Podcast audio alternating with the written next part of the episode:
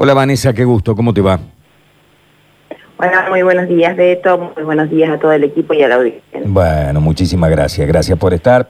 Eh, ¿cómo, ¿Cómo está la cosa, Che, en el, en el sector de los, de los almaceneros, el tema de las ventas? ¿Qué ven o qué se refleja en la gente? Teniendo en cuenta que ahora se acaba el IFE, se acaba el ATP, eh, mayoritariamente, ¿no? Eso ha ayudado que va a haber montón, ¿no? mucho menos dinero circulante, digamos, ¿no? Y me parece que eso va a afectar de manera directa a el comerciante de barrio, ¿no? No sé cómo lo ves.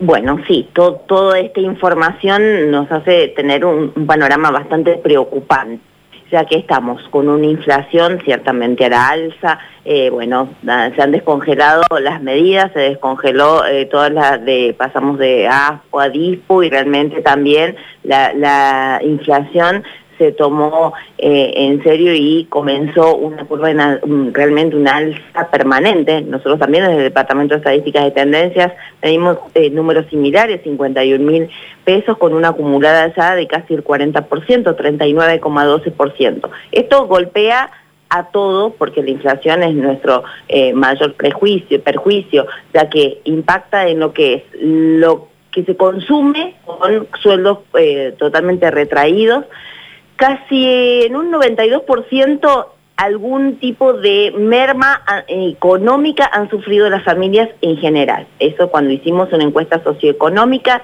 esto impacta de lleno en lo que es consumo. Y de lo que hablamos del IFE, también en una de las encuestas de hogares que realizamos, el 29,20% no había podido alcanzar a todo lo que es el consumo de canasta básica alimentaria y de todo el volumen del resto, de casi el 70,8%, que se desglosó que eh, la mitad lo hizo con recursos propios y más de la mitad, o sea, un 51,6%, lo hizo a través de alguna ayuda estatal. La ayuda estatal más importante, un 54%, es a través del IFE.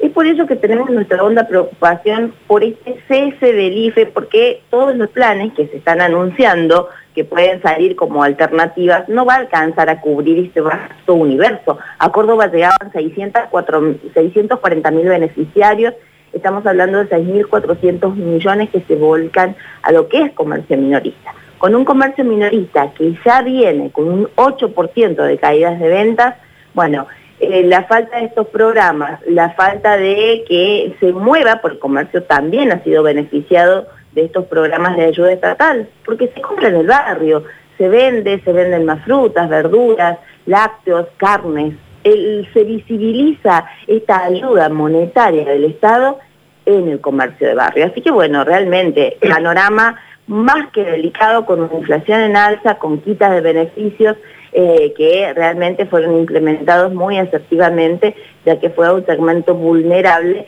donde verdaderamente perdió sus ingresos económicos.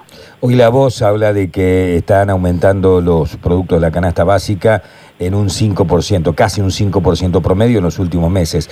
¿Cu- ¿Cuáles son los alimentos que más están aumentando?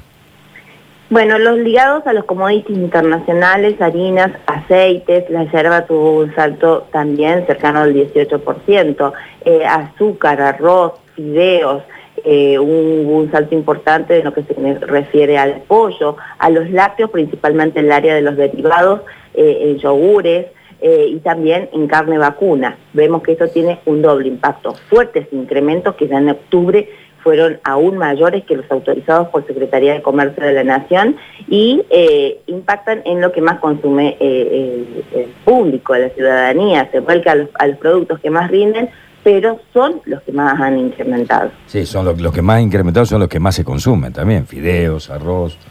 ¿eh? y todas estas cosas que están vinculadas a los commodities, lamentablemente es, eh, sigue siendo, digamos, dentro de la góndola lo más barato y lo que por ende más consume la gente, ¿no?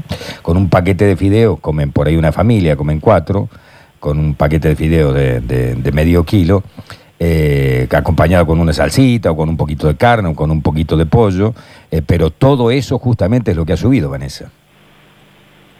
Por supuesto, por eso tiene el doble impacto en, en lo que es las familias. En una también en una de las encuestas que realizamos, qué porcentaje de sus ingresos destina a canasta básica alimentaria. Bueno, prácticamente el 50% destina más del entre el 40 y el 60% de sus ingresos a alimentos.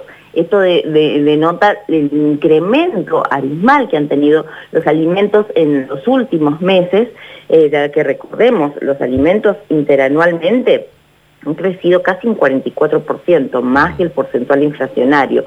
Eh, entonces, esto se nota y sobre todo en los hogares más vulnerables, casi el 60% está destinado para alimentación, cuando también en esas familias más vulnerables comienza el recorte alimentario, ya que hay alimentos que eh, bien seleccionas y bien decís vos. Mm. Se eligen los que más rinden, pero a veces se dejan de lado aquellos que se incrementan por demás, se deja de lado el consumo de frutas y verduras de yogures. Lo que pasa frutas y verduras ha aumentado muchísimo también. Antes, vos, ibas antes a la verdulería, con 200, 300 pesos comprabas un montón de cosas. Ahora eso cuesta mil mangos. Compré un kilo de banana, 120 pesos. Un kilo de tomate, 200 mangos. Un kilo... Te compras 5 o 6 kilos de cosas y te gastaste... Un, kilo de manzana me pidieron 225 pesos. Sí, bueno, no hay que comprarlo, ¿no? No hay que comprarlo. La incapacidad argentina de no poder vender manzanas todo el año, naranjas todo el año, tomates todo el año. Viste, no, no, no, nadie hace el cultivo más intensivo. Yo veía el otro día un documental en Israel, en medio de las piedras, sacan unos melones, unos tomates, los chilenos, sin ir más lejos. Y nosotros no, viste, todo a cielo abierto, si llueve bien, si no llueve, bueno, está faltando y arrancamos la cabeza. Hay una falta de planificación en ese sentido muy grande en Argentina y sobre todo lo que nosotros decimos desde la entidad, falta un análisis de la estructura de costos de la industria, de cómo es todo el proceso. Estamos también con economías regionales totalmente devastadas y también cuando hablamos de frutas y verduras con eh, precios que sabemos que sale del productor a un precio bastante magro y cuando llega al consumidor con un precio bastante eh, exceso, bastante alto, que hace que productos que tengamos en la misma Argentina se conviertan en delicateces en los, en los propios hogares argentinos. Es algo que nos debemos en la Argentina un análisis profundo de estructuras de costos y por supuesto no tiene que surgir de otra forma que del gobierno eh, que va a ser el que tenga la capacidad para hacer este análisis. Son pocos los proveedores que abastecen en Argentina de alimentos bueno, nos debemos esa oportunidad. Hasta que eso no se produzca vamos a tener economías regionales deprimidas que no encuentran a veces cómo levantar la cosecha por sus magros costos eh, y eh, vamos a pagar fortuna en lo que significa el último eslabón eh, del, del consumo que es el ciudadano. Vanessa, si vamos a los supermercados, a estos grandes espacios, ya en góndolas empezamos a ver sidras, eh, budines, pan dulces. ¿Tenés una idea aproximada de cuál es el aumento con respecto justamente al, año pasado de todos estos productos de la canasta navideña, digamos? El promedio va a ser cercano al 45%, nosotros aún no podemos cerrar la canasta de que siempre emitimos desde la entidad también por no poder cerrar con los proveedores por estos constantes incrementos, pero eh, eh, panificados, eh, o sea, pan dulce, budines rondan el 30%, confituras eh, también entre un 40 y un 42, alguna de ellas llega al, 85% de incremento y bueno, lo que ha dado un gran salto son las bebidas alcohólicas con espumantes que tenemos incrementos en, cercanos al 110% y la selección de vino hasta ahora viene con incrementos cercanos al 50%, seguramente ha sido uno de los productos deslistados ya de los de precios máximos, seguramente se van a esperar para lo que es vinos finos mayores incrementos hasta fin de año. Vanessa, te agradecemos como siempre mucho el, mensaje telefónico, la llamada telefónica. Gracias. ¿eh? Hasta luego. Gracias. Buena jornada.